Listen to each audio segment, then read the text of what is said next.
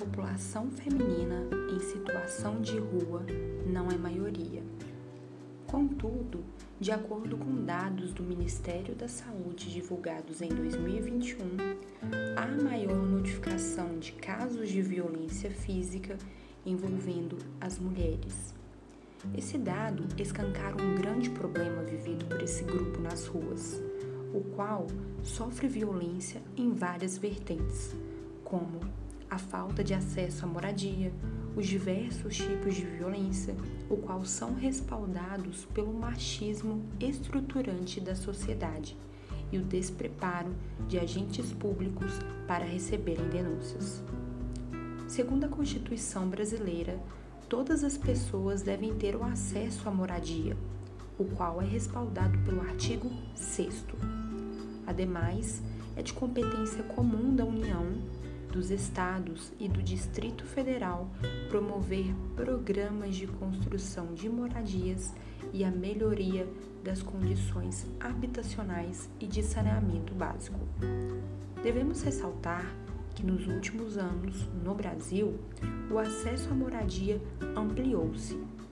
Contudo, muitas pessoas encontram dificuldades para ter o acesso ao lar, como, por exemplo, as novas regras que foram publicadas em 2020 pelo Diário Oficial da União, o qual estabelece novas regras para o Minha Casa Minha Vida.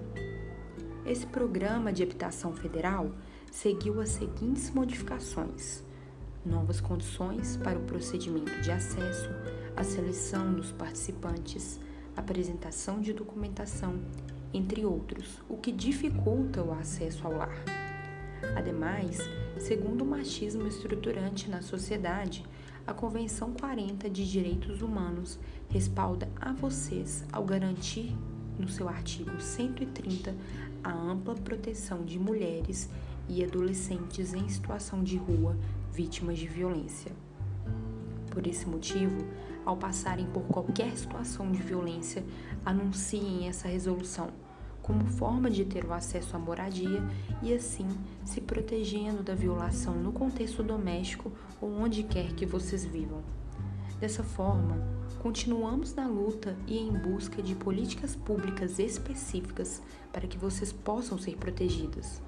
Pedimos ao Estado, principalmente, respaldo na concessão de lares, como forma de diminuir a vulnerabilidade que vocês enfrentam no contexto urbano bem como cursos profissionalizantes e melhor atendimento nas delegacias para receberem possíveis denúncias. Estamos com vocês na luta pela garantia dos direitos fundamentais.